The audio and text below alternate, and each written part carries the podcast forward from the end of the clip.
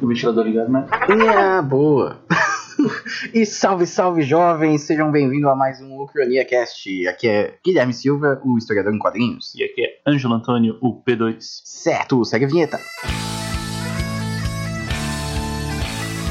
Ucrania Cast, o podcast de seu tempo.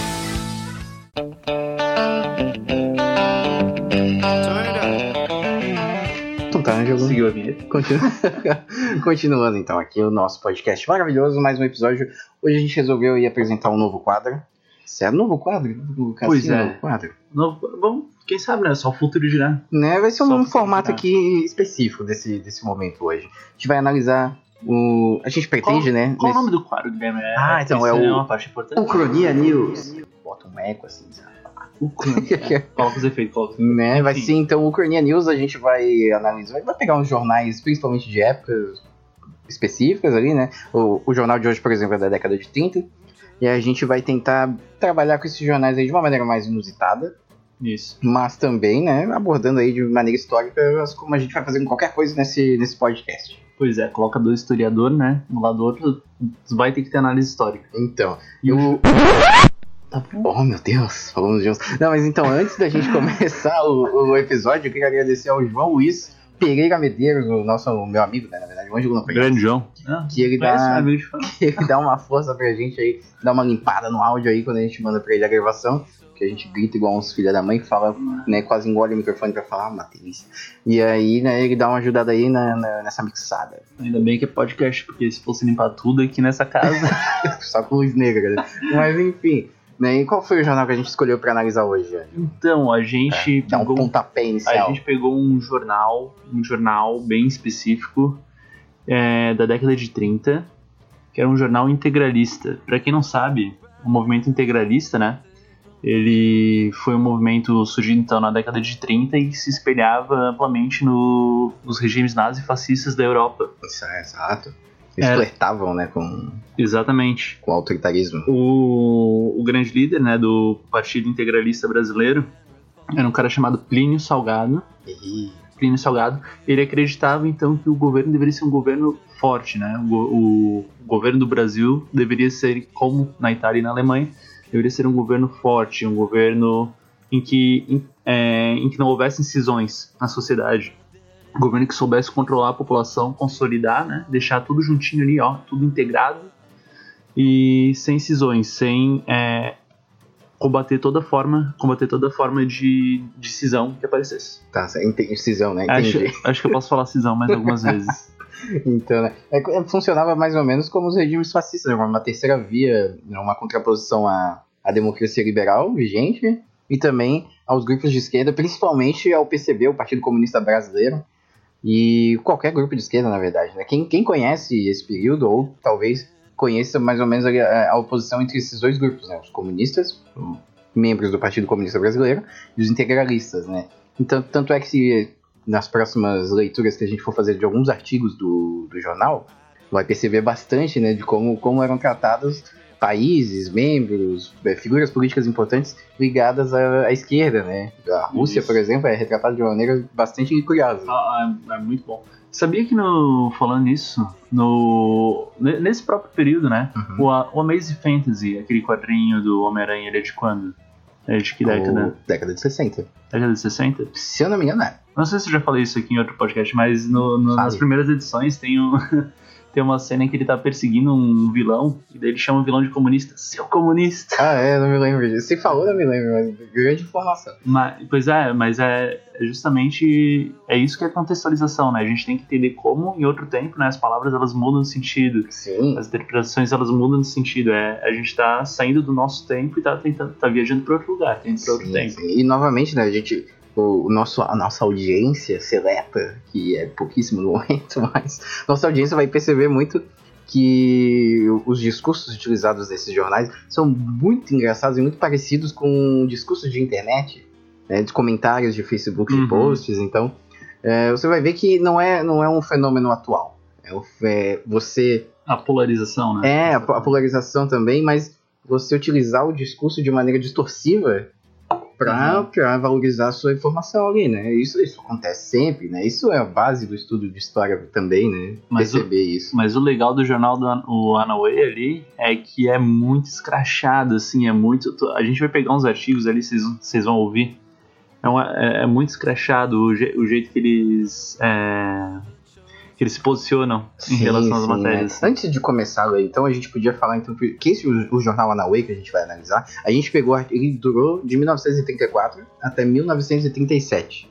Então Perfeito. tem esse período e a gente conseguiu, acho que no, no arquivo que a gente visitou, né, que antes, né, falar da nossa saga que a gente foi até o arquivo, falei, pô, vai ser legal. Eu a até gente- botei meu chapeuzinho de, de Indiana Jones. Eu peguei o meu monóculo que tava empoeirado já. E aí eu falei, pô, vai ser legal, a gente vai tirar umas fotos, analisar o arquivo. E a gente descobriu que tinha grande parte do arquivo já tava digital, não precisava ter ido lá. Mas é, Porra, valeu, cara, valeu a experiência de ter uma rinite básica. A gente comprou até a luvinha, cara, pra mexer nas coisas. Paguei sete pila naquela luva. Ai meu Deus, aí começou já na derrota esse podcast. Mas aí, então a gente aproveitou que tava lá, esse Anaway não, não tem digital, né? Pelo menos foi o que foi informado pra gente. Isso, é. Eles tá- aí- eles estão em processo de digitalização. Exato. Daqui a pouco todo mundo. A gente vai. Eu vou deixar no link do post, né, na descrição, o site que as pessoas podem utilizar para acessar esses jornais de Santa Catarina. Então aí depois eu lembro de colocar. Perfeito, ó. Não vou lembrar. Mas, exatamente. E aí. ahn, bom, a gente. A gente pegou esse jornal que não tá digitalizado ainda e a gente pegou. Eu acho que acredito que a Foi gente dando uma olhada. alcançou a os três anos de publicação dele, né? Que a gente Isso. começou em 34 e terminou em 37. A gente até no momento que tava utilizando, pensou que tinha. Ah, não sei, tem- eu acho que eles não conseguiram restaurar tudo, né? Que tinha pouca edição, mas na verdade o jornal É. tem, tem pouca edição mesmo e é isso aí. Não, ele teve, é, teve poucas edições, teve poucos que foram salvas, né? Foram guardados Sim. ali. E daí a gente. Era um livro, assim, tinha, tinha uma centena de páginas ali, eu acho, com Sim, jornais. É, não, tinha, tinha uma quantidade Cada, considerável. cada edição a gente tinha umas 5 páginas, 5, 6 páginas, né? A gente via, a gente passava Sim, lá. sim, é, ele não, era, não é um jornal como a gente tem hoje, que tem vários cadernos, Isso. que tem vários artigos, não, era um jornalzinho menor também, considerando a, a tiragem, né? Era difícil, Uhum. né? É mais difícil do que hoje, né? Eu, eu acho importante, antes da gente é, continuar, né? Explicar o que que é a Naue.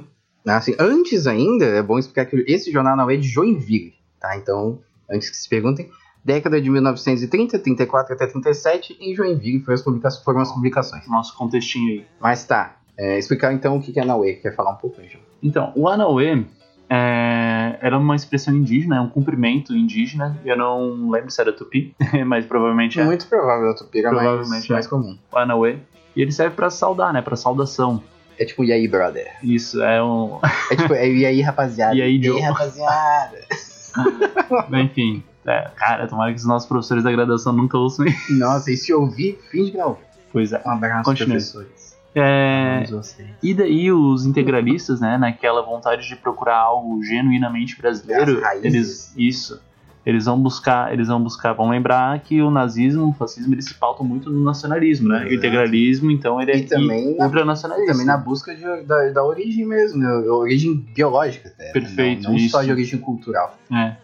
E daí o é, eles vão buscar então essa palavra, né, lá no vocabulário do no vocabulário indígena. Nossa, o- quem estuda história indígena deve estar tipo, se contorcendo agora. Falar história indígena, né? como só existe uma só, né? Pois é. Mas assim, indígenas. entendam. Ó, Quem, quem quiser mandar um e-mail ou deixar um comentário no post depois, explicando um pouco melhor, a gente lê no próximo podcast. Né? A A Bruna, se a Bruna Gama ouvir, Bruna, é a Bruna ali da história, estuda história indígena. Ah, ali, ali, logo ali. Histórias indígenas. Ah, boa, bem Desculpa, lembrado. Bruninha. Então, Vamos lá. gente, ó, fazendo essa ressalva. Pe- Pedimos perdão, mas não somos especialistas. Perdão pelo vacilo. Então, continuando. É, e daí os integralistas eles se apropriaram e o- interpretavam ele como um, como um cumprimento de avante. Uma coisa bem. é, como é que é? Ah, Como é que é? Ai, meu Deus, não sei. É uma. Na história. Tinha um grito de progresso. guerra, assim? Ah, É tá. É tipo um- uma palavra de ordem. Isso, É. é. É um. É. Exatamente, é uma ideia de avante, adiante, assim, uma palavra de comando, assim, É, sabe? funcionando como o. o, o tem Bem o positivista tem até. o chamado de guerra, que é o Battle Cry. Deve ser mais ou menos isso. Isso. E daí era um cumprimento como o do Heil Hitler também, na Alemanha. Funcionava. fu- E- Tinha a mesma função, né? Isso. E daí o nome do jornal que a gente pesquisou é o jornal Anaue. cuja, A gente falou poucas vezes. cujo, né, cujo slogan era Deus, Pátria e Família. Ah, sim, ó, Olha já na isso. capa, né, tem a Naui, tem uma bandeirinha, assim, né, contextualizando. Isso. Em Deus, Pátria e Família. Você- Curioso, eu já ouvi E- falar isso aqui hoje em dia, Ângelo. Deus, Pátria e Família? Deus, Pátria e Se a gente- Família. vamos procurar Olha, no Google, vamos fazer um domingo exercício. vamos fazer um exercício de procurar no Google, colocar Vamos. Deus e Deus e Pátria. Não, Deus, Deus botar os Deus e três. família. Deus, Deus, Pátria e Família. Eu acho que tem um site desses, desses de notícias.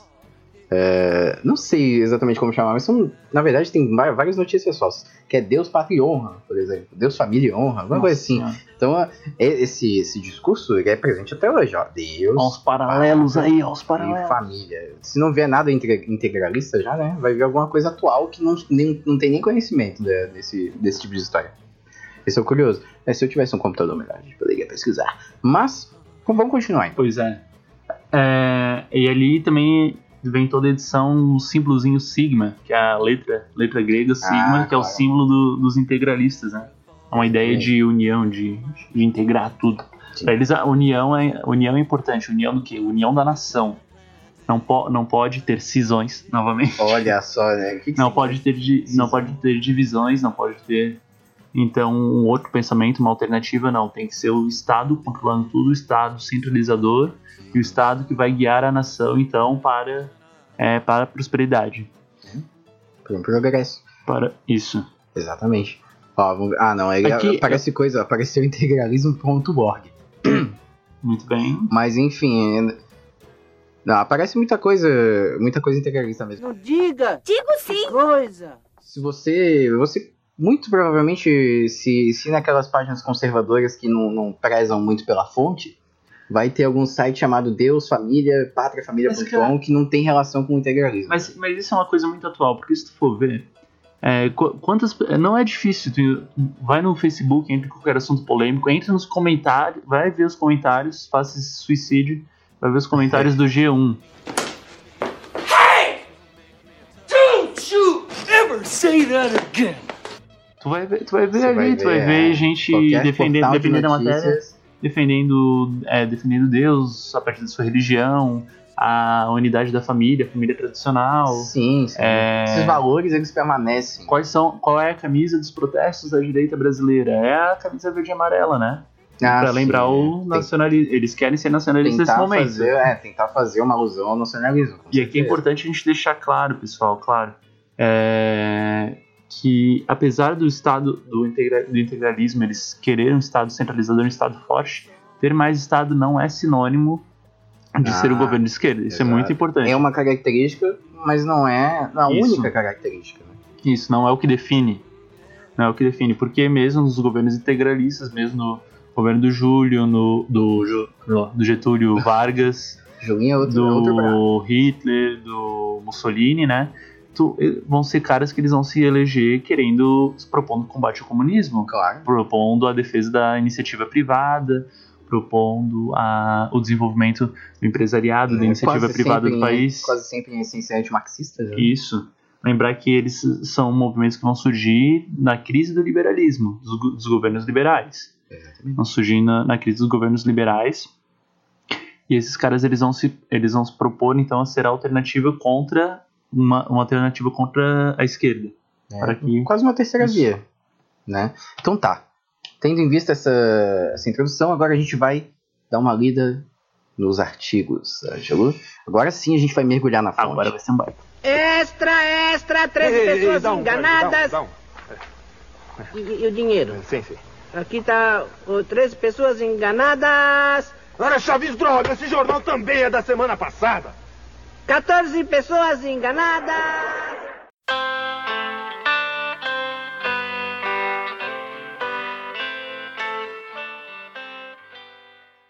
Extra, extra! Voltamos aqui ao primeiro bloco. Então, e nesse bloco aqui, a partir de agora, nós vamos fazer então algumas leituras dos, dos artigos do jornal. E mas antes da gente começar a leitura propriamente dita, a gente queria convidar vocês, né, pedir para vocês prestarem atenção em alguns aspectos durante a leitura para fazer análise histórica, como por exemplo as palavras que são é, que são utilizadas nos? A textos, escolha de palavras. a escolha de palavras isso é muito importante, né? quem é quem, a forma como é apresentada a narrativa, né? O que, que vem primeiro, o que, que vem depois, é, qual o tom, né? Que se tenta dar então para essa narrativa. Também o que que aparece e o que que não aparece, né? O que que, o, o que, que provavelmente eles quiseram expor, eles quiseram publicar e o que eles deixaram de lado para esconder. Uma série de coisas, uma série de perguntas que a gente tem que fazer para toda fonte, né? Para tentar extrair dela então o máximo de proveito para fazer uma análise histórica. Certo. E, bom, é, eu, eu acabei de reparar que não tem o nome do autor nos artigos, né? Não tem, né? Ah, precisa disso, né? É, então, é, é, o, não especifica quem escreveu o artigo. né? Somos todos um, eu e tu. Então, parece um trabalho editorial, assim, né? E aí, se tiver algum, a gente vai mencionar, mas se não tiver, se a gente não mencionar é porque não estava especificado. E qual o primeiro título do artigo, Guilherme? Ai, tu mandou pra mim só porque a palavra é esquisita, né? É perfidia ou perfídia? É perf... Perfidia, eu acho. perfidia? Caralho! Perfidia, vamos Agora vamos- deu um bug no meu cérebro. Segundo Pra mim é correio. perfidia. Nossa, que confusão. Santa estupidez! O que, que há com vocês todos? Então, ó, segundo ocorreu na cidade, um grupo de indivíduos bastante conhecidos pelas suas atitudes teatrais e absoluta falta de bom senso, pretendia promover arruaças, arruaças ele está destacado, inclusive, ó, na prefeitura municipal no dia da inauguração do novo prédio, porque diziam não seria colocado o retrato do senhor presidente da república no gabinete do prefeito. Vamos pausar um pouco aqui, ó. Então, já se tinha, se tinha uma, um grupo, né, colocado, já dá pra entender que eles eram opositores ao, Eles tratam de não nomear o grupo. É, também. então, né, e que eram contra a colocada do, da foto, da- do retrato do presidente da república no, no gabinete da prefeitura municipal. É, nesse momento, quem era o presidente da república? É 34? É o Getulinho, né? Era Getúlio, né? Então, ó, temos aí. É. Mas o Getúlio não é integralista? Então, o Getúlio ele é um cara que ele é nacionalista e ele vai se aproveitar do. é, da- do interesse que os, nacional, que os integralistas têm sobre a figura dele. Ele vai se aproveitar disso. Ele vai até usar os integralistas para chegar ao poder durante o Estado Novo. Uhum. Eles vão ajudar eles a, a produzir o plano Cohen, que vai ser aquele plano falso para o Getúlio dizer: Ó, Ah, tá tendo um sim. golpe comunista aqui, pá. Nossa, Só que daí depois o próprio Getúlio, para não. onde, de- onde tem isso em outro momento da nossa história? Só que daí pro, o próprio Getúlio, depois que chega ao poder, ele trata de despachar ele para não os integralistas para não ficar para não ser influenciado por eles, para Ah, não ser bacana. pressionado por eles. Boas informações. Então tá, continuando. A perfidia inventada Perfídio. e depois espalhada em certas rodinhas produziu o efeito que era de se esperar. Olha, va- vamos só pausar aqui de novo. Pelo jeito, perfidia significa mentira, né? Perfídio é Acabamos algo, de pé- algo descobrir. pérfido. Algo Olha pérfido. aí. Ah, agora eu entendi! Agora eu saquei! Agora todas as peças se encaixaram! Algo repugnante, Isso. algo. Não, algo. Como é que eu tô procurando? Ardiloso. Algo Isso. ardiloso. Isso, Nossa, do, para do mexer capiroto. para Não, é que eu quero mostrar. É eu quero ler aqui pro público. pro, nosso, pro nosso querido público. Diga. As palavras escolhidas para apresentar Ah, faça, vai, faça. um grupo de Destaque. um grupo de indivíduos bastante conhecidos. Ele não nomeia. Por quê? Porque se nomear também dá ibope, Você né? dá ibope. Vai dizer, ó, quem? Talvez, alguma, talvez algumas pessoas se interessem Ou por esse seja grupo. O grupo do Voldemort, não pode ser Pois nomeado. Nunca se sabe. É, bastante conhecidos pelas suas atitudes teatrais. Ou seja, atitudes teatrais, tá chamando eles de dramático. Olha, Tá, tá fazendo draminha. né? E, absolu e absoluta falta de bom senso. Essa Acho é que isso não precisa né? explicar. Essa é uma colocação que é muito comum a gente ver no jornal muito Eu sério. me identifiquei. E não é da gente que eles estão falando. pretendia, pretendia promover arruaças na prefeitura municipal no dia da inauguração do prédio, porque dizia é, não seria colocado o retrato do senhor presidente da república no gabinete do prefeito. Tá? Até Daí, aqui ficou clara a intenção desses jovens pérfidos. a perfidia inventada e depois espalhada em certas rodinhas, em certas rodinhas já pra dizer que é fofoca, né? Já pra Ah, dizer, sim. olha só, Em porque, certas rodinhas, dá pra, dá pra ver o ranço que tem ali, né? Em certas rodinhas. porque esse jornal ele é muito neutro. É, produziu o efeito que era de se esperar. O efeito da fofoca. Vamos ver qual é o efeito da fofoca. Ó. O grupo compareceu armado, ostentando, porém, os ares mais pacíficos deste mundo. Olha aí, ostei, ó. Ele, tava, ele, ele já ironizou, né? Falou assim, ah, ele tava mais pacífico do mundo, mas, Ela queria se achar. ó. né? Todos por um, é, todos, um por um, aliás, Entretanto, que os três mosqueteiros aí. é, tá. Tô, aqui, um por todos, todos por um é bem integra- integralista também. Olha, você- Ó, todos, um por um, entretanto, bateram com o nariz na porta, como se costuma dizer, pois o retrato do primeiro magistrado na- da nação estava lá, no, no lugar. Vamos ler. A- Atenção aqui para a grafia, né? No lugar de honra no gabinete do prefeito. Limpo, mais vistoso, porque. Uia! Bom, ele tá mexendo, ele tá mexendo na tela, dizem que Porra, tem que ser discreto, mano. porque se tiveram especial cuidado de mandar limpar o vidro que o guarnece, tiraram a zinivre que escurecia o doirado da moldura. Nossa, então, realmente, né? que quanta pompa. Ele, ele deixou, eles deixaram, disponibilizaram mais um, um parágrafo, quase um terço do artigo, só pra falar do retrato do presidente. só pra encher a pom... Olha só. só pra puxar o saco do, do presidente. Getulinho, do Getulinho. Deus.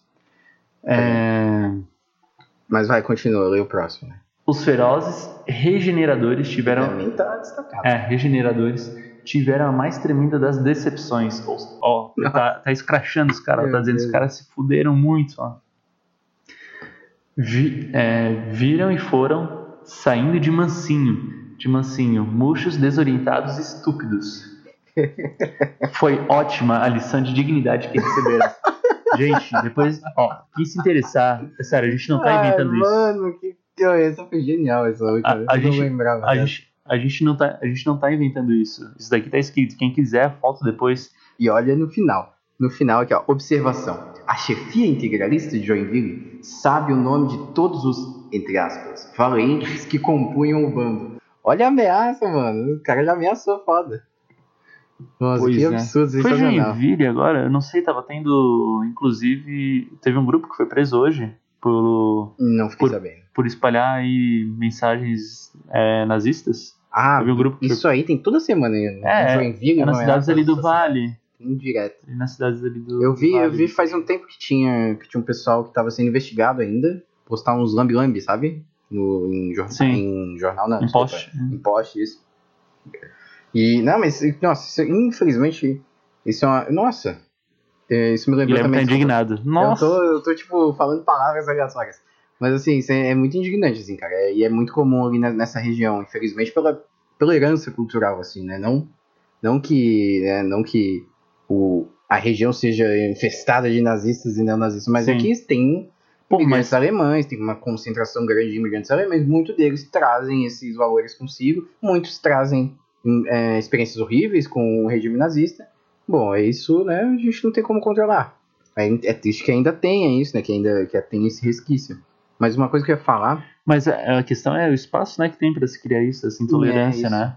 Isso aí é uma coisa que a gente tá pecando aí na, na educação. A gente ainda tem que lidar com esse tipo de problema hoje. não, né? mas olha, meu, meu jovem, que é, que é um problema na educação, eu acho que foi de Joinville mesmo, ou de uma cidade dessa região, Ah, do que um prof. professor de história, ele foi. Prof, ele tem uma, tem uma suástica na piscina. É, de uma piscina gigante com a Construiu uma suástica. porra de uma, de uma piscina gigantesca com Porra, uma suástica. imagina, imagina os pedreiros construindo isso aí, fazem ideia.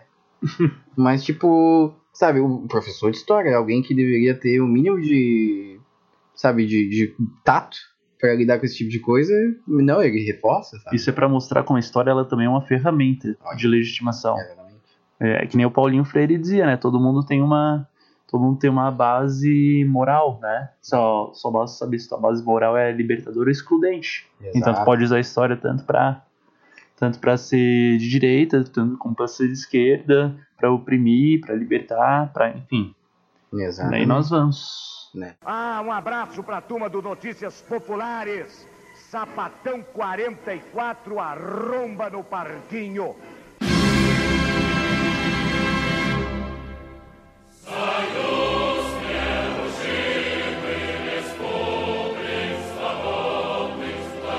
Voltamos então aqui no nosso segundo bloco, lendo agora então o nosso segundo artigo, novamente não nomeado, né? Sem, sem o nome do autor, mas que tem uma temática curiosa, né? Vamos lá. Vamos ver esse título. Algumas verdades sobre a Rússia. Puta merda, isso parece post de Facebook. Nossa, parece mesmo. Mas vamos lá. Não há, não há melhor elemento de propaganda anticomunista que o fornecido pela leitura dos próprios jornais soviéticos. Nas páginas autorizadas do Investia e do Pravda, aparecem constantemente demonstrações de descalabro que vem caracterizando todas as tentativas de aplicação dos preceitos marxistas realizados neste permanente campo de experiências que é a Rússia, subjugadas pelos bolcheviques. Meu Deus, volta tudo, volta tudo. Nossa, cara. Ó, Ai, já começa, algumas verdades sobre a Rússia, né? Quando que tem uma coisa que, que as pessoas adoram dizer é que pra tentar para tentar atacar alguém é dizer algumas verdades, né? Como, Nossa, sim. como ela- se, a, se a pessoa fosse o bastião da Não, e como Do se ele estivesse falando tudo que você conhece sobre a Rússia até Está agora errado. está completamente errado. Mentiram pra você na escola. Mentira, seu professor Seu mentiu. professor mentiu pra você, Ângelo. Ó, daí já começa com a melhor frase, né? Não há melhor elemento de propaganda anticomunista mano, que o é fornecido pela leitura dos próprios jornais Ah, soviéticos. isso é muito bom, né, cara? Isso, não, É. isso daí, coisa mais atual que isso. Tu quer? Pô, isso é genial, isso é genial demais. É, é muito É muito autoexplicativo, né, cara? A gente, a gente não tem muito o que comentar, mas é muito engraçado. É, da- daí tu vê que é muito fácil as pessoas caírem naquela ideia de que a história se repete, né? A gente não, a gente quanto acadêmico não acredita, não, não acredita Sim. nisso. A gente sempre tá vendo que processos são diferentes. Mas, pô, tu vê um negócio desse é muito fácil, sabe? Tu cair nessa falácia. Porque, porra, velho, parece o G1, mano. Parece, Uhum. parece muito comentário de internet. Bom, Assim, ne- nesse primeiro aqui a gente não tem muito o que falar, a não- a não ser. é, não tem que falar, tem que sentir. a não ser pontuar, então, é, a, a parcialidade exacerbada do jornal, né? Que a gente percebe muito bem. Eu, eu, sinceramente, eu, eu acho que até escrever desse jeito, eu acho que é até mais honesto do que fingir neutralidade hoje em dia. Porque pelo menos você sabe muito bem a- a- o tipo de mensagem que o jornal que tu tá lendo quer passar. É que são técnicas diferentes, né? Se tu finge neutralidade também, tu tá dá- conquistando pessoas. ali. Isso é, você não, você não se fixa num nicho só, né? Você, e você também ganha um pouquinho de credibilidade, né? Que a pessoa pensa, não, ele tá tentando passar somente a informação. Quando no fim das contas a gente já, já debateu isso aqui em outros momentos, a gente sabe que não dá só pra passar a informação sem fazer o funil que tu quer, né? Sem o recorte, sem o ângulo. É que nem fotografia, né? Vai sempre ter uma perspectiva. Nossa, Vai sempre esse ter um- exemplo, bom. Tu vai, ter, tu vai sempre ter uma perspectiva, tu vai ter uma composição, tu vai escolher o que, que vai aparecer, o que, que não vai aparecer, onde vai aparecer, de que modo. E nessa, nessa composição, qual o efeito que essa fotografia, esse retrato, ou que esse recorte vai dar, vai sugerir nas pessoas, qual o efeito que vai provocar. Sim, sim, eu sempre gosto de perguntar para meus alunos. Qual, qual tipo de ferramenta de registro histórico vocês consideram mais, é, mais precisa, né? E lá vamos nós. E aí, muitas vezes, o pessoal fala, ah, filmagem, é, foto. E aí, eu, no exemplo da foto da filmagem, eu falo assim, ah, ok. A gente, aí eu faço um pontinho, e aí eu falo, esse aqui é a pessoa que tá tirando a foto. E aí ela tira a foto, aí eu faço um triângulo, né, a partir da visão dela. E eu falo, ó, essa foi então a imagem que ela registrou, né, esse, esse campo de visão.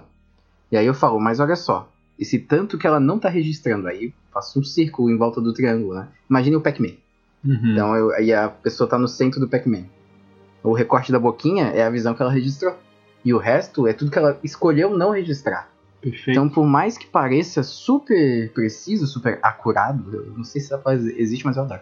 Super acurado, é, na verdade é só uma Ele é- visão que escolhe determinado, determinado ponto para observar e registrar. O inglês dele tá tão. tá Eu tão na veia ali. Eu fiz, eu fiz British America. Eu tô, nossa. Continuando. Então tá, o segundo parágrafo. O terceiro. Não, O perdão, o segundo. segundo, perdão. Vai lá, Michel. Assim, por exemplo, quanto aos transportes terrestres, o que os sovietes têm feito é muito menos do que seria lícito esperar, principalmente depois de verificada a extraordinária importância que a eles cabem em um país de extensão territorial e com as características geográficas com PH da Rússia. Pois então, ó, tem dois parágrafos, ele não falou nada a não ser esculachar a Rússia. Dois Perfeito. parágrafos só de esculacho, sem, sem. Ele fala que analisa dois, dois jornais ali, mas não apresentou nada do jornal. A gente. Não, o quem tá lendo nessa época não tem como verificar se a informação que foi dada foi retirada de fato do jornal ou não. Não que a gente esteja duvidando, mas né, do jeito que o jornal é parcial, não duvido nada que poderia sempre- ter uma manipulação ali, né, uma escolha, sabe, Isso. sabe, de, de notícia pra se, se transmitir e tudo mais, né? Sempre tem que duvidar, gente. Sempre tem que duvidar. Na real, sempre tem que lançar perguntas, né? É aquilo que a gente, tava, falando, a gente acabou de comentar agora. Não, não adianta tu ler um jornal esperando acreditar tudo aquilo. Tu tem que fazer perguntas. Por que, que escolheram escrever desse jeito, sabe? E só assim tu vai conseguir tirar algo lá de bom. rodando. Desculpa, deixa eu pausar. É que Olha o nome da. do maluco aqui que eles mencionam. Kaganovich, que porra é essa? Eu gosto disso. É muito adulto. De nome? É isso, cara. Ai, vamos... vamos lá. Na- nas estradas de ferro, de acordo com as declarações de Kaganovich, Stop saying that! o novo comissário de transporte impera a maior desorganização. Ou seja, mais um esculacho. E Esses, esculacho é esse nome também, né? Kaganovich, mas. esses caras, então, eles têm, ó, uma, eles têm uma série de. Como é que é aquele repórter que fica lá? Não é. Um correspondente Ah, tem correspondência internacional. na Rússia. ó, os caras estão peritos na desorganização. Pô, esse, esse é o melhor agora. O próximo parágrafo ele é tipo. Ele é a direita brasileira atual. Que é só números. Jo- Joga números. Os números não número. mentem, mas também não, não falam nada, né? Porque pra se falar de números tem que se interpretar, né? Pois é. Vai lá. É, é 62 mil desastres no ano atrasado, representando a perda de 7 mil locomotivas, a destruição de 4.500 vagões, além das avarias de 60 mil outros carros. São dados que figuram no relatório desse alto funcionário, que vagamente falou também de certo com sensível diminuição, de certo com sensível diminuição, repetindo, em centenas de mortes e milhares de ferimentos Mas graves. quantas mortes o comunismo praticou? Milhões! Mais de 8 mil. Produzidos pelos acidentes ferroviários registrados em 1934. Os- Gente, Ou seja, não, só jogou números e sabe. gente, tem- se vocês. Ó, pessoal, se, se você. Não tem problema se você ainda acredita em números, você espera ter, ter números pra dar, dar veracidade pra alguma matéria. É uma crítica aos Mas, números, gente- ao uso deles, né? É. O número é uma linguagem, é uma expressão matemática. Tu tem que interpretar esse número, tu tem que entender. É, e esse número ele é genuíno, esse número ele tá mostrando, ele tá generalizando alguma coisa? Ou esse número ele não tá considerando as particularidades de cada evento? Sim, sim. E segundo, é, e além disso, né, pô, eles tiveram acesso mesmo a esses números aqui não. Né? E ele não, não deixa claro como que foi o acesso a esses números. Então, né? E, e além de, além de não, não dizer o acesso, vamos voltar lá um pouquinho. Além de não dizer, não dizer o acesso, tem um tre. Ele supõe, olha só, a suposição. É uma suposição que eles fazem questão de publicar no jornal. Ah, me escapou isso aí. Vamos lá. É, cadê aqui, ó? São dados que Que- figuram no ó. relatório deste alto funcionário, que vagamente falou também de certo com sensível diminuição em De- centenas. Ah, ele supõe Diz- que ele, que ele, que ele diminuiu, que e- eles- e- mas falou que foram menos do que realmente Isso. aconteceu, o número de mortes. O, então, quem escreveu a matéria tá dizendo que Não, ele já provavelmente quer indicar uma interpretação. Ele falou assim, ó, o alto funcionário falou que centenas de milhares de pessoas ficaram feridas nesse processo, né? E, e morreram. E daí os centenas de milhares tá entre aspas. Ah, sim, é. Pois é. E aí ele fala, não, é, com certeza ele tá diminuindo o número aí. Porque deve ter sido um acidente que matou milhões. Por quê, né? Porque, o- porque o comunismo, só na minha, na minha conta aqui, matou umas 100 milhões de pessoas. Pô, essa, isso aí já deve ter sido umas 10. Ai. Vamos pro É, próximo, próximo. então. Para a construção de automóveis, ficou estabelecido de que de 1928 até 1982 deveriam ser construídos na Rússia nada menos de 400 mil carros. Entretanto, somente em abril de 1985 é que pôde aparecer em Moscou o automóvel 100 mil, ainda assim de uma exatidão muito problemática. Nossa, Aí, ó, o Globo Esporte. Meu Deus, Não, né? Globo. É de carro lá? Não é Globo Esporte, é. né, auto alguma coisa? Enfim. Foda-se! Ah, próximo. Como se vê, é o bluff dos organismos imaginários, agindo com o elemento de atração da opinião pública estrangeira. Mentira organizada para fins de propaganda comunista. E isso aqui não é uma propaganda de comunista. Nossa, sensacional, cara. Muito bom. Ai, meu Deus. Bom, cara, esse, esse artigo ele é muito. Tem muito pouca coisa pra analisar, porque ele fala por si só. Hum, Né? É, então, gente, ó, esse episódio Como- vai ser quase sempre isso. Como se vê um bluff dos organismos imaginários. É realmente, dos organismos imaginários. Isso. Ai, sensacional. Então tá, vamos para o próximo bloco agora pegar mais um artigo, Ângelo. A polícia, é, me perdi aqui, desculpe. Vamos tentar.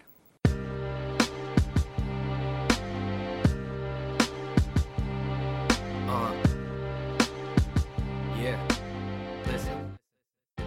Próximo bloco, então.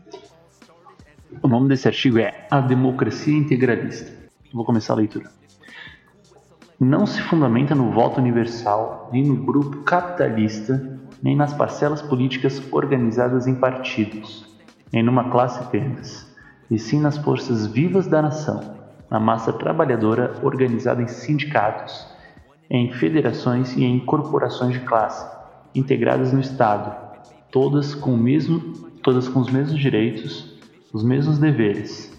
A verdadeira democracia não pode repousar sobre princípios que têm como base a desigualdade entre o capital e o trabalho, entre o povo e a fração política que venceu nas urnas e admitem a luta de classes e que o economicamente mais forte oprima grandes massas, as grandes massas trabalhadoras. tu lê esse artigo e tu vai dizer, é, mas isso aí é que nem o partido nazista, né? Partido Social, não, Partido Socialista. Sim. É, pessoal, não é porque ele usa algumas, não é porque ele usa algumas palavras, alguns termos é, do vocabulário da, de esquerda, algumas ideias de esquerda, que ele vai é, que ele vai ser efetivamente um jornal de esquerda, até porque a gente sabe que não, né? E outra, né, é, essa tentativa de usar esse, esse vocabulário é para se aproximar do trabalhador, se aproximar do povo, ganhar o, o, apoio popular também. Se fala, nossa, se a cada cinco artigos, dois pelo menos mencionam o trabalhador ou tem como assunto principal o trabalhador. Vamos voltar no contexto histórico então, década de 30, crise das democracias liberais. O pessoal vê, é, entre as classes trabalhadoras, o pessoal está olhando lá, por exemplo, da Rússia e está vendo o que, que a Rússia está fazendo, o que, que Lenin está fazendo. Lenin estava fazendo reforma agrária, tirou a Rússia da guerra, aquela, aquela guerra de interesses imperialistas, interesses um capitalistas. Ao, ao operariado, né? Ao proletariado, na verdade, perfeito. do campo também. Isso, perfeito. Ele vai lá e vai tirar é, e vai fazer essas, é, fazer essas reformas. As classes mais baixas, quem está sabendo disso, os caras vão se interessar. Por quê? Porque diz diretamente ao interesse deles. Conversa com eles, né? Isso. Percebendo esse cenário então de devastação então das camadas mais pobres, vamos lembrar que era o Brasil estava saindo, Revolução de 30 estava saindo do estado oligárquico. O que, que é o estado oligárquico? Aquele estado que só é, que era feito, né, e que fazia política só para as oligarquias do café, as oligarquias cafeiras. Então, tu não vai ter uma preocupação em construir escola, não vai ter uma preocupação em construir hospital, vai ter até uma preocupação ao contrário, né, de fazer essas pessoas, pessoas das zonas urbanas subirem os morros, acabar com os cortiços, fazer higienização da, da cidade. Então tu tem, é, tu tem justamente o um movimento contrário. Então tu tem como, tu tem como um grande apelo para as massas, para as massas trabalhadoras, é, falar então, falar daquilo que elas sabem que está oprimindo eles, falar do capital, vai criticar o capital. E criticar o capital aqui se encaixa perfeitamente então com um movimento integralista no sentido que ele está criticando aquele capital que ele não está aliado então ao governo, que ele não tá, não é aquele capital nacionalista. Exato. Não é aquele capital que ele vai levar então Tem, ao desenvolvimento do Estado, da nação. Né? Perfeito. Quando ele fala sindicatos, ele fala que sindicatos, por quê? Porque sindicato é uma coisa popular. Vamos lembrar, esse ano, ó, 1917, 100 anos atrás, a gente estava tendo a primeira grande greve geral do Brasil. Primeira grande greve geral do Brasil. Então, os sindicatos, depois disso, eles começaram a ficar mais populares. Exato. Então, tu não podia simplesmente atacar o sindicato assim. Tem que. Pega uma grande força. Inclusive, né, de- quando após aí a- ao estabelecimento de Getúlio Vargas no poder, ele, ele tenta controlar, inclusive, os sindicatos, mas não, não acaba com eles, né? Perfeito, Ele é. tenta muito bem controlar, assim, infiltrar as, ah, as decisões do governo, de interesses do governo, dentro dos sindicatos, porque ele sabe que não, não tem o poder para acabar. E acabar com o sindicato é um conflito muito grande, que não, não é interessante né, ter esse conflito justamente pra- por perder o apoio do trabalhador. Né? E vamos lembrar que os principais grupos né, esquerdistas nesse momento, é, eles são grupos marxistas. Os principais grupos esquerdistas nesse momento são grupos ma- marxistas. E aqui, justamente nesse mesmo artigo que está procurando atrair a classe trabalhadora, no Ah, final, conflito de no final o que, que ele fala? É, aliás, aqui, ó, democracia não, não pode repousar sobre princípios que têm como base a desigualdade entre o capital e o trabalho, entre o povo e a fração política que venceu nas urnas e admitem a luta de classes e que o economicamente mais forte oprima as grandes massas trabalhadoras.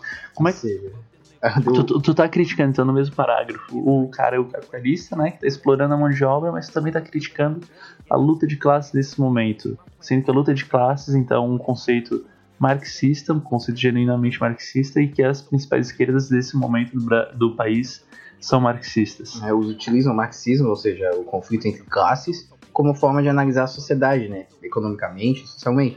Mas aí ele fala, é, ele, critica muito bem os políticos que admitem ah, ah, o conflito de classes, ou seja, para eles não existe conflito de Eles classes. estão condenando o marxismo aqui. Ele vai dizer que a luta de classe, a interpretação da luta de classe, o que é a luta de classe? Para Marx, né?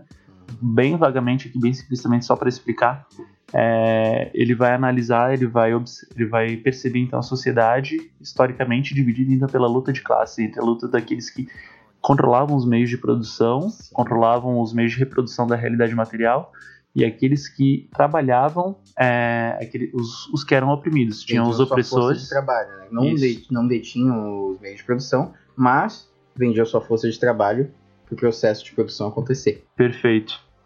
É, e daí, essa visão ela não vai encaixar essa visão de, da luta de classes de, de duas. é, de uma sociedade dividida por classes e que tem interesses distintos, ela não vai se encaixar com o integralismo. Por quê? Porque o integralismo ele quer tudo junto. O integralismo ele quer. Ele quer união, ele não quer, ele não quer luta de, ele não quer luta de classe, ele não quer uma sociedade dividida. Ele não quer, ele quer a simpatia, ele quer Ele quer a massa ao seu favor. isso, ele quer Não quer divisão entre. Né, de nenhum conflito, né? Ele quer acabar com as cisões, exatamente. Aí, não, não, cisão apareceu de novo. cisão. É, ele, ele quer acabar então com as brigas que tem. Ele quer, o integralismo ele quer que quanto, quanto menos conflito social tenha, melhor. Muito Porque- curioso, né? É uma terceira via total, né? É muito a mesma proposta nazista, fascista. Assim, é muito mais fácil de tu, tu controlar as massas. Uhum. Então, ó, hoje em dia tenham cuidado com quem fala que é a terceira via. Ah, somos uma terceira via, nem esquerda nem direita, mas uma outra opção. Cuidado que muitas vezes esse discurso, esse discurso obviamente, né? Pois O é, discurso ele não vai todo se pautar numa única, num único conceito, mas bem cuidado. essa terceira via ela tá, tá prometendo acabar aí com a. fazer revolucionar a sociedade, mudar, mudar é, o conceito de, de crescimento e de ascensão social com base na propriedade privada? Não. Então, vamos pensar aí. Exato. Próximo bloco. Olha, Chaves, será que ainda não entendeu que quem está lendo a revista sou eu? E eu também.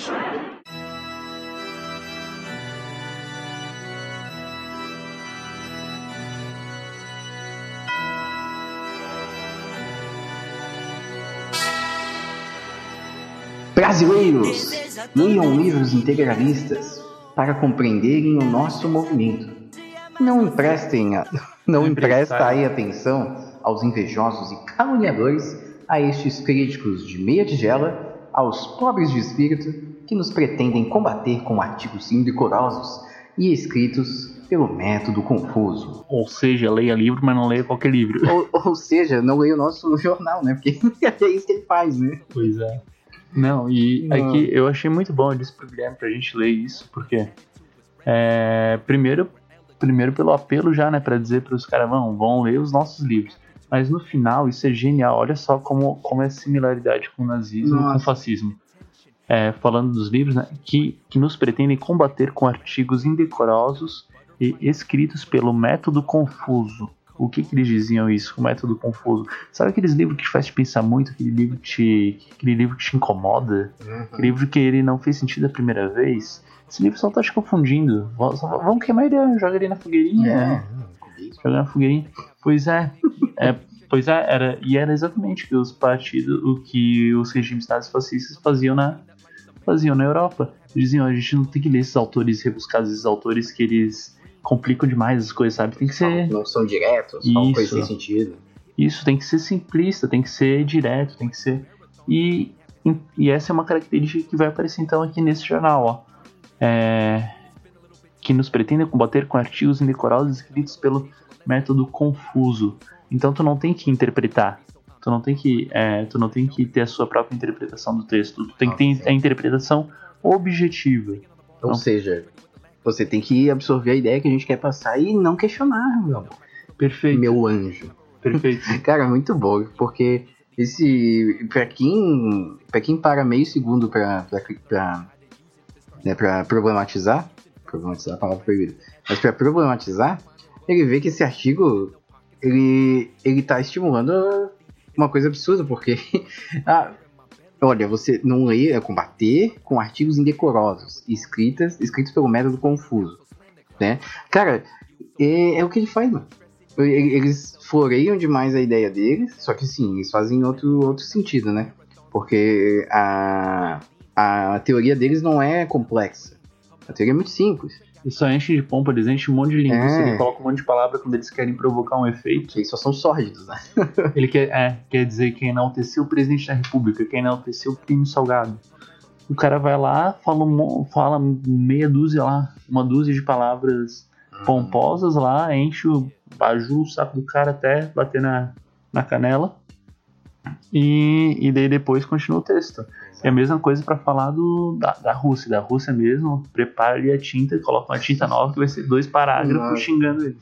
Mas eu, eu- vale ressaltar também que a gente aqui não tá querendo estimular o juízo de valor, né? A gente não tá fazendo juízo de valor em relação à à- à ideologia defendida, mas sim a prática, né? A prática de, de formulação de ideias, de proliferação, proliferação de ideias.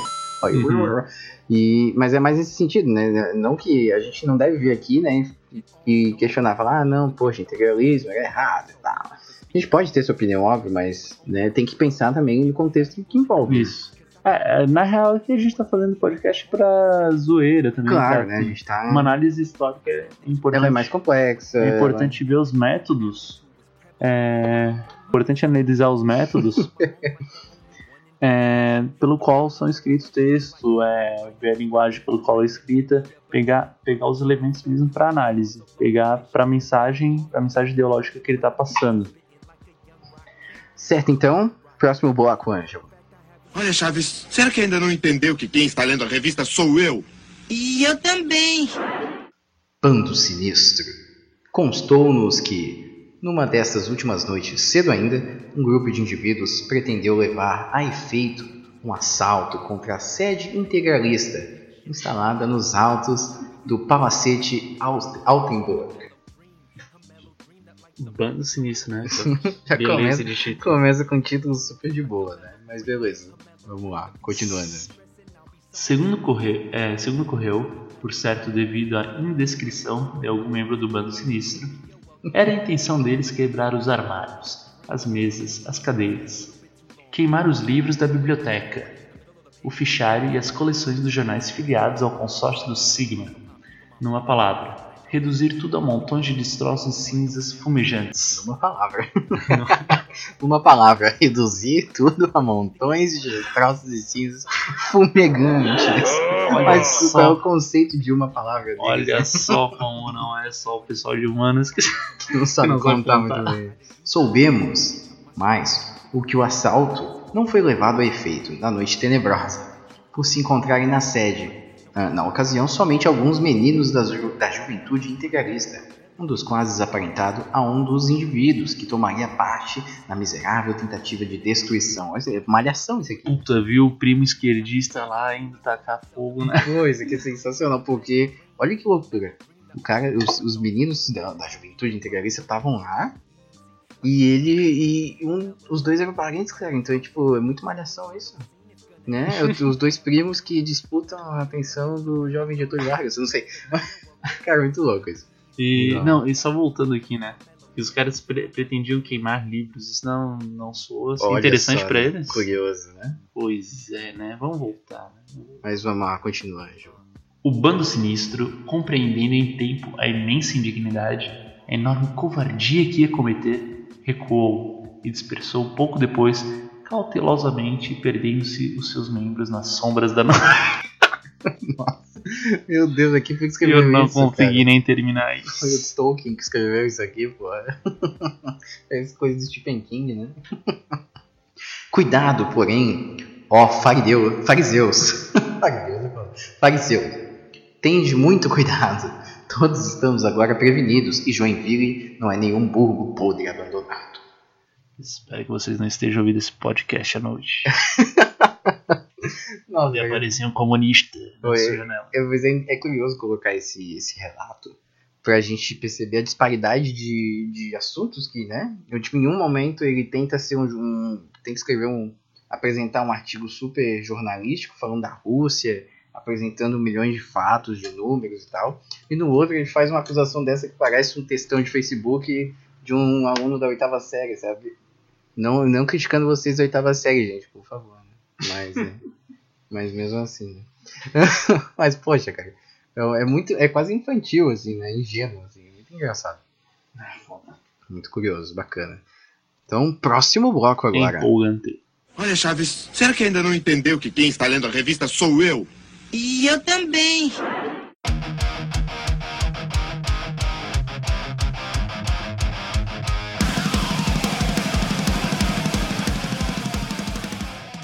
Novo artigo. Quando será o julgamento? O Jornal do Rio, comentando os sucessos políticos dessas últimas semanas, faz referências à situação em que se encontra o capitão Luiz Carlos Brecht, responsável pela intentona comunista de novembro de 1935. Acredita o jornal que a agitação provocada pelo problema da sucessão presidencial venha prejudicar a data do julgamento daquele, que, daquele e de outros comunistas. Assim, Luiz Carlos Prestes e seus asseclas não serão julgados nesse ano. No Brasil, como se vê, a política influi em tudo. pois é, aí ó, Ju. Ai, Tacando a política, porque político não presta, né? Nossa, assim, antes da gente né, continuar a, a, a, ficar, a, analisar um pouco mais esse artigo, tem que ter uma imagem, é o único do, dos que a gente analisou até agora que tem uma imagem. Como é que é a imagem, Ju? Decifra pra Essa imagem é de um, é de um cara barbudo, Luiz Carlos Prestes, com aquela barba comunista. Que é, nossa, é Lula na década de 80. E ele tá. Vocês não fazem ideia com o que ele tá no pescoço. Ele tá com a foice e um martelo no pescoço, como se estivesse cortando assim a cabeça dele. A foice e o martelo. E tá genial isso, cara. Tá genial. Olha, uma aula de semiótica isso aqui.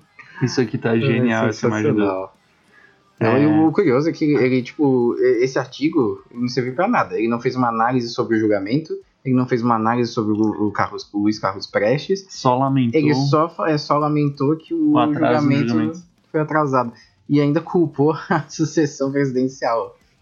Né? Pois é. Ai, cara, meu Deus. E é, o, é interessante que é, not, é, notar, acho que isso aqui não. Eu tinha lido em algum lugar, agora não lembro as referências aí. Mas enfim.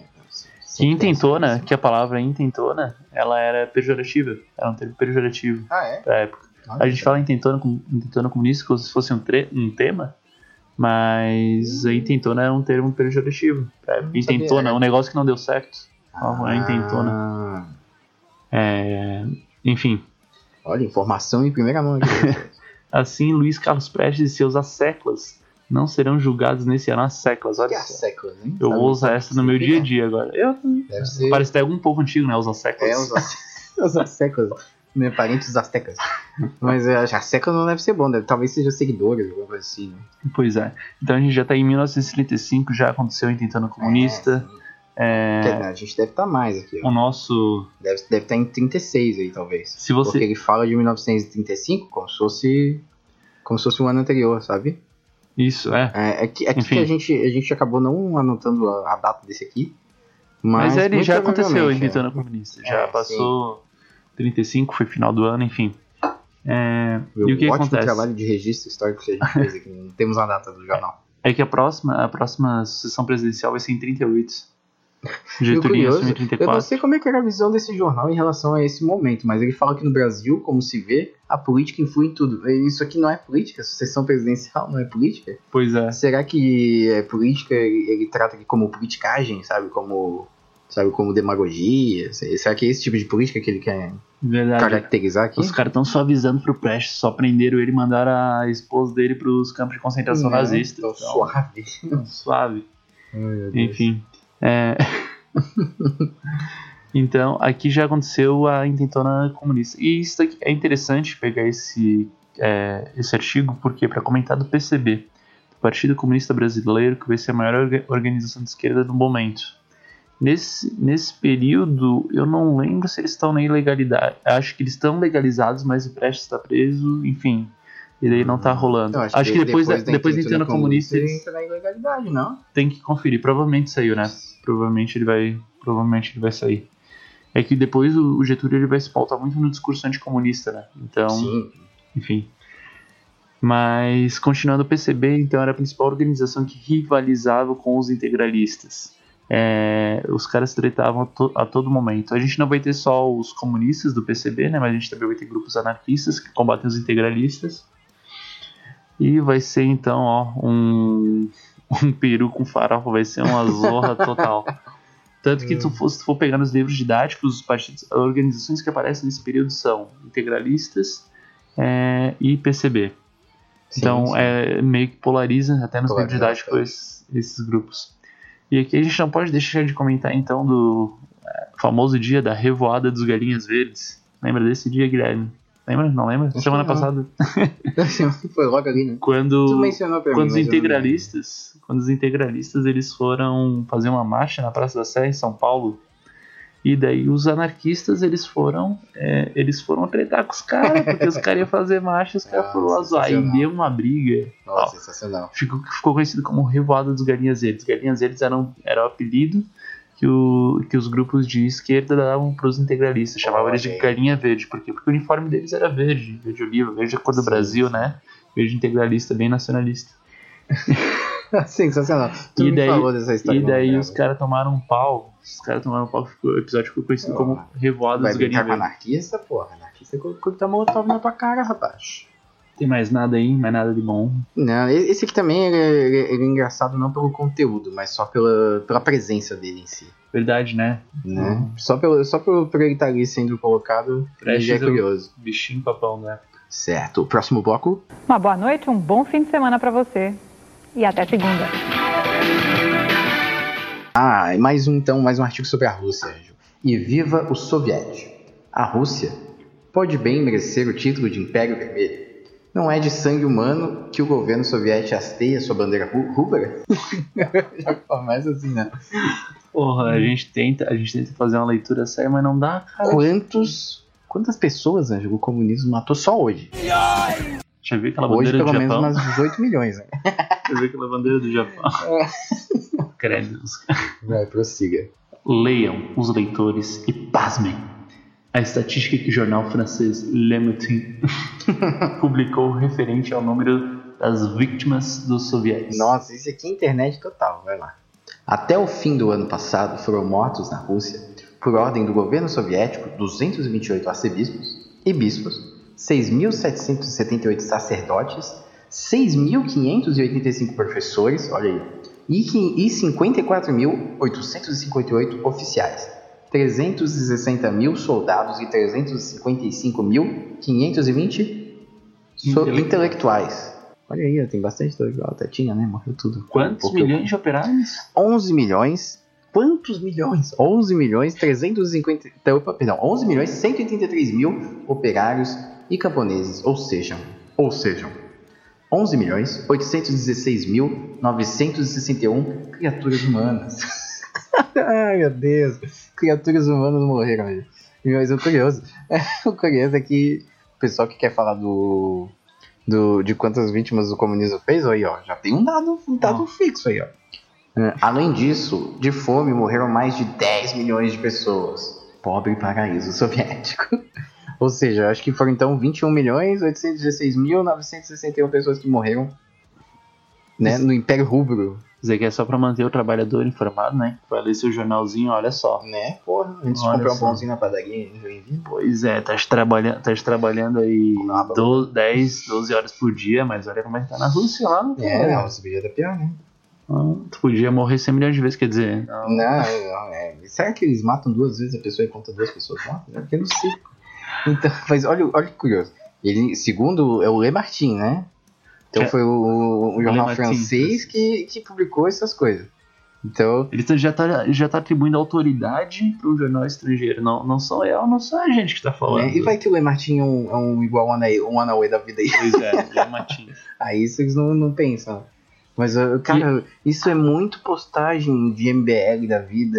Recentemente, recentemente aqui em Florianópolis, na UFSC, agora o pessoal vai, vai, vai se matar lá. Teve um, um evento é, Hum. caracterizado como acadêmico, mas totalmente ideológico, que era sobre as vítimas, a Semana das Vítimas do Comunismo. Chegou a falar, Anjo? É, ouvi falar, ouvi falar. Então, e aí eles colocavam, eles colocavam lá na. Eles, primeiro que eles não chamaram nenhum historiador para palestrar, né? Eu não sei porquê. Pô. Tu tá com medo. Tá com medinho. Mas ele tinha lá um negócio na, na, descrição do evento no Facebook que, que tava escrito assim: Ah, venha. É, mais ou menos, né? Não lembro direito. Mas ah, vem aqui, vem prestigiar o evento e tal, né? Na semana de comoção, pelas 100 milhões de vítimas do comunismo. Colocou um número. Essas estatísticas, essas, esse, esse engrandecimento dos números, que ninguém sabe de onde eles tiram, tipo o número do cu, que é, é muito curioso, que se tem até hoje, né, esse, esse discurso de que né, de número de milhões de vítimas. Ah, milhões de vítimas, o, o, é um regime fascista, autoritário. Fascista não, né? Mas é um regime totalitário, autoritário e aniquilador. E só se cospe esses números. De onde tira esses números? É, essa é a minha pergunta. Não, mas, mas o, eu até acredito que, que na Rússia soviética é, é, é, muito. Não, não é uma coisa que eu pesquisei, mas acho que é muito, muito provável que tu tenha. Mas tu é tenha no período das depurações stalinistas, né? Que tu tenha tido perseguição, tu tinha que ele considerava muitas pessoas traidores, né, Sim, assassinatos em massa, tal, mas cara, tá, aqui no artigo tu tá falando de 11, 11 milhões de pessoas, sabe? Não é tipo, não, não é um número, isso é até difícil de acreditar. E não é difícil de acreditar para dizer que é absurdo, tá ligado? É difícil de, acreditar porque os caras estão os caras estão mexendo na cara dura, sabe? Sim. E outra, né, não, não se não se assim como hoje, né, como o discurso atual, não se fala dessas mortes para se, se trabalhar de uma maneira humanitária. Né? Não se fala de direitos humanos aqui em nenhum momento. Se fala de. É, a tentativa é muito clara de associar um regime de esquerda, né? que a gente não está aqui passando a mão também, não está falando que foi as mil maravilhas na União Soviética, é porque... que era um regime totalitário ali, em grande parte. Sabe, teve, teve algum, alguns avanços ali muito claros, mas também teve né, muitas violações de direitos humanos. Ok, fato. Mas aqui na América Latina, quanto que a gente não teve por influência dos Estados Unidos durante a Guerra Fria? E não se fala a respeito das milhares e milhões de mortes aqui durante as ditaduras na América, da, na América Latina. A gente vai ter no, ali na Argentina, Argentina e Chile, cerca de os dois países juntos, é, mais de 40 mil, mais de 40 mil vítimas das ditaduras é, de influência norte-americana por conta da Guerra Fria. Né? É, aí, isso aí a Globo não mostra realmente, mas, é, mas a questão é que esses números eles não são utilizados né, para se valorizar a vida humana, mas sim para se, atro se atrofiar um pensamento que se aproxime da esquerda. E esses sim, esses números que a gente está falando das vítimas das ditaduras aqui, eles são, são verificáveis. Para olhar esses países hoje, eles mantêm um, um, eles têm um serviço de memória no país das vítimas das ditaduras que é exemplar, assim. É, tem, eu vou, é, vou viajar para o Chile daqui a pouco lá tem um museu dos direitos humanos. Eu tô, eu tô doido para ir ver, tô doido, para ver isso, porque é um museu dedicado então às vítimas da ditadura, ditadura do então, Pinochet. E aqui, aqui, aqui o pessoal acha que a ditadura era de, de Foi esquerda, branda. Lá, é. Aqui não falam muito que era de esquerda, por isso que aí se defende a ideia de que era ditadura branda, né? Porque não houve É que tortura, se tenta se justificar né? Se, se torturou apenas quem, quem queria causar. Mas aí, é, nego não, não, não, estica a mão para pegar um, um, relatório do Brasil Nunca Mais aí para ver que tem, existem registros oficiais né, dos processos de tortura. Mas assim, é, é tudo discurso, meu, meu povo. É discurso. Aí você pode usar o seu discurso para defender uma, uma análise concisa e coerente, seja lá qual for a ideologia, ou você pode, né, defender a sua ideologia com, com unhas e dentes e esquecer do, das análises críticas. Sim, eu, eu, eu até eu considero, eu considero muito válido um, fazer um evento, fazer uma pesquisa sobre vítimas do, do comunismo da União Soviética, mas um, um negócio que tem um, um comprometimento científico. Não, sim. Tem, tem que ter um comprometimento, é, que, comprometimento historiador. É porque assim, eles não chamaram um historiador porque eles sabem que todo historiador que for lá ele vai pensar e vai, e vai problematizar o evento. Vai falar assim: esse evento ele tem interesse acadêmico mesmo ou vocês querem tentar associar de alguma maneira o comunismo a um, a um genocídio? Sabe? Porque o comunismo, em primazia, ele não, não defende o genocídio humano, ele defende né, a tomada de poder pelo trabalhador. Agora, se um regime totalitário se diz comunista, é porque ele, ele, ele causa essas mortes e essas e essas violações de direitos humanos, é porque ele é totalitário e não que ele é comunista. Pode ter os dois juntos? Pode, claro, pode ter qualquer coisa junto. Menos democracia e totalitarismo, daí é esquisito. Mas, mas é possível, mas assim, não é, não é inerente ao movimento. Esse é, o, esse é, o, é o meu, a minha bronca com esses eventos, que eles, eles não fazem essa separação. Perfeito. Né? Eu não sou comunista, quem acha, eu não sou comunista. Mas é, eu só não sou burro, né, com todo respeito. Eu só tento pensar com, com coerência. Perfeito. Ô, louco. Ficou É. meio profundo demais esse papo. é revelações aqui. É, Pobre paraíso soviético. Então. Pobre paraíso bem. soviético. É, bom, Acho que é isso então, né? Vamos finalizar aqui o podcast. It was good for you. Olha aí, ó, a gente tentou esse formato novo aí de brincar um pouco com jornais, né? De ler. É porque tem muito jornal muito engraçado, assim, que é uma linguagem diferente da nossa, antiga e tal. E é muito, é muito curioso. E se, tu ficou inter... se vocês ficarem interessados, dá pra acessar a Folha de São Paulo, ela mantém. Já fiz. Ah, é? Ó. Já ajudei alunos com isso. Ela mantém o acervo onlinezinho lá, bonitinho. Bonito. Folha de São Paulo, um dos principais jornais brasileiros, né? Uhum. Nesse momento, tu vai ter, então. Tu tem acesso fácil aí da tela do teu computador, dois cliques. Ah, então eu vou colocar isso na descrição também, hein? Depois a gente vai atrás desse link aí pra poder ver o acervo digital da Folha de São Paulo. E também para verificar os jornais, o acervo digital dos jornais aqui publicados em Santa Catarina. Já deve ter de outros estados também, aí você se vira, né? Mas a gente vai publicar aqui, vai deixar o de Santa Catarina ali. Hoje tem muita coisa acessível aí na internet. Leis, legislação. Toda a Exato. legislação brasileira, Ah, é. desde o período da independência. As cons- constituições, todas elas, inclusive a, a do período imperial, eu peguei para fazer um trabalho com os meus colegas lá. Né? Meus colegas, com meus, os meus alunos. É porque eu sou jovem, desculpa. Eu acho que ele acredita na hierarquia, são professor meus, aluno, são, viu? são meus colegas. Não, mas eu, eu peguei lá a Constituição de, da- do século XIX pra trabalhar. Ah, de 22? Isso, isso. De 24. É, eu só tava com dificuldade pra lembrar a data. Mas é isso aí. Eu peguei, aí peguei uns artigos dela e coloquei numa, numa atividade, assim, bem engraçado, bem massa. É, acho que a gente pode tentar trabalhar com constituições, né? Com legislação. É, a gente pode um no futuro pegar um podcast e trabalhar essas leis aí, ó. Ó, que tal? Trabalhar as limitações da, da Olha lei aí, os áurea. interesses também, ó. Limitações da lei áurea, ó. Marca isso. A, do, a essa de 1822 é bem curiosa. Gente, Acho que é 22, agora eu tô. É 24, fugiu. 1824. É, que Fugiu a 22 data. foi a independência. Até se elaborar a Constituição foi 24. Acho que também é porque teve o primeiro. a primeira reunião dos. dos constituintes também, não teve? Teve um pouco antes. E Pode aí Dom Pedro meteu o louco, fechou tudo. Sim. E aí estabeleceu, promulgou a. Esse em 23. Promulgou não, otorgou. Enfim. Outor... Mas enfim, foda-se. Mas é, é, é massa ver esse documento porque é, o papel do imperador ele é muito curioso, que no- na primeira versão o papel do imperador é meio podado, assim, sabe? E na segunda já não. Porque foi ele que, que definiu, né? Contratou, teve, ele contratou alguém pra fazer pra ele, mas. Sabe, é engraçado ver essas, essas diferenças interessantes. Vamos Enfim, deixar isso tá- pra outro podcast. É, deixa esse gostinho de Quero Marx aí. Opa!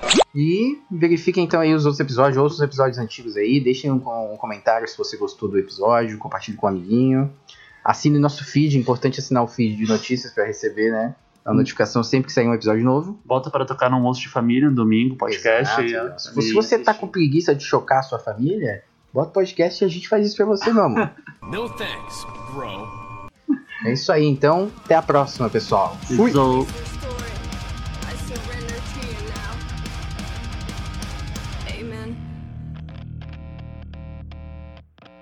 Saída pela esquerda.